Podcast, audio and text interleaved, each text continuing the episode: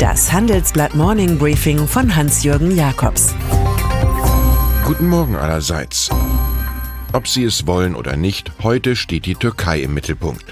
Recep Tayyip Erdogan kommt zum Staatsbesuch, pünktlich zu der für den Nachmittag angekündigten Entscheidung des Fußballverbands UEFA, wo die Euro 24 laufen wird. Türkei oder Deutschland lautet das Duell.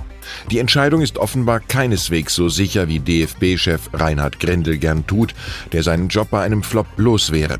Der türkische Präsident wird in jedem Fall mit allen militärischen Ehren empfangen, auch wenn er Kritiker oder Journalisten einkerkern lässt. Die höchste Form des Berliner Protests ist diesmal, dass beim Staatsbankett Kanzlerin Angela Merkel nicht zur Nahrungsaufnahme erscheint.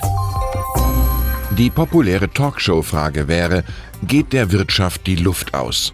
Tatsächlich korrigieren die vier führenden deutschen Wirtschaftsforschungsinstitute ihre Wachstumsprognose 2018 von 2,2 auf 1,7 Prozent.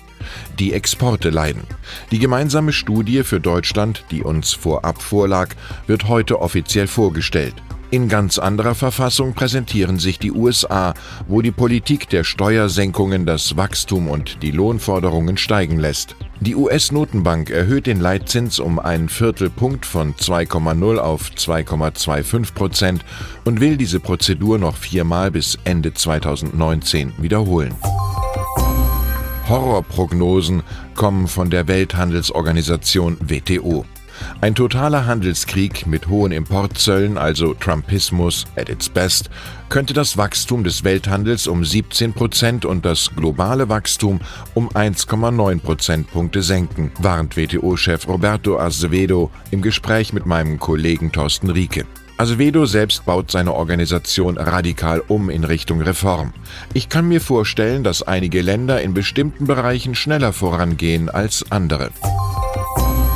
Zum TV-Duell vor der bayerischen Landtagswahl trafen sich gestern Abend Ministerpräsident Markus Söder CSU und Herausforderer Ludwig Hartmann von den Grünen.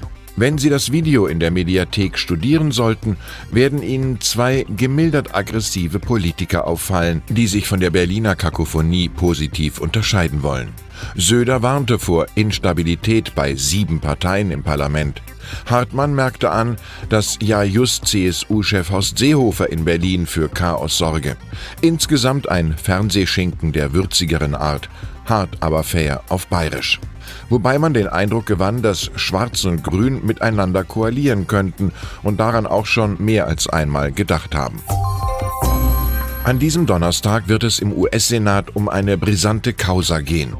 Voneinander getrennt werden die Psychologieprofessorin Christine Blasey Ford und Brett Kavanaugh angehört, Donald Trumps erzkonservativer Kandidat für ein Richteramt am Supreme Court. Die Frau aus Kalifornien beschuldigt ihn der versuchten Vergewaltigung auf einer Teenagerparty 1982. Auch Deborah Ramirez will sexuelle Belästigung von Trumps Darling erlebt haben. Und zudem erzählt Julie Svetnick davon, dass Kavanaugh in jungen Jahren bei Gruppenvergewaltigungen anwesend gewesen sein soll. Trump schließt erstmals nicht aus, von Kavanaugh Abstand zu nehmen. Es gebe auch andere gute Kandidaten.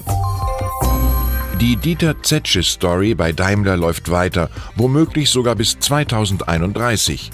Ganz nach eigenem Masterplan wird der promovierte Ingenieur im nächsten Frühjahr als CEO zurücktreten, Ola Kelenius übernimmt. Dann weiter im Aufsichtsrat von TUI ein wenig Aufseher lernen, um schließlich 2021 oberster Kontrolleur im eigenen Unternehmen zu werden. Doch wegen Dieselgate, Kartellproblemen und zeitlichem Verzug beim Bau von E-Autos könnte der sorgsam ausgehandelte Plan bald obsolet sein. Nach 43 strapazierenden Daimler-Jahren hat es nicht den Anschein, als könne Zetsche mir nichts, dir nichts einfach so in einem Rentnerparadies verschwinden. Die Finanzkrise 2008 entstand durch Banker, die extrem hohe Gewinne privatisierten und die extrem hohen Risiken sozialisierten. Über Gefahr und Haftung rede ich am Montagabend in Düsseldorf mit dem amerikanischen Bestsellerautor Nassim Nicholas Taleb. Er fordert in seinem neuen Buch, dass jeder seine Haut zu Markte tragen müsse, Skin in the Game, wenn er ernst genommen werden will. Für das Autorengespräch in der Handelsblattzentrale sowie für ein zweites am folgenden Tag, den 2. Oktober in Berlin, konnte ich jeweils ein paar Karten reservieren. Schreiben Sie mir jakobs at morningbriefing.de. Und dann ist da noch Jost Vacano, 84, einst Kameramann des Blechsackfilms Das Boot. Er erstritt mehr als 30 Jahre nach Erstausstrahlung vor dem OLG Stuttgart von acht ARD-Anstalten weitere 315.000 Euro Salär und zwar für insgesamt 41 Ausstrahlungen. In einem ersten Fall hatte das OLG München dem Kreativen bereits 588.000 Euro zugesprochen. Wenn das Boot in der Version von Sky demnächst im Programm herumkurft, wird sich mancher vielleicht daran erinnern, dass es nach der ARD-Ausstrahlung ein paar Nachzugsgefechte gab. Ich wünsche Ihnen einen erfolgreichen Tag. Es grüßt Sie herzlich Hans-Jürgen Jakobs.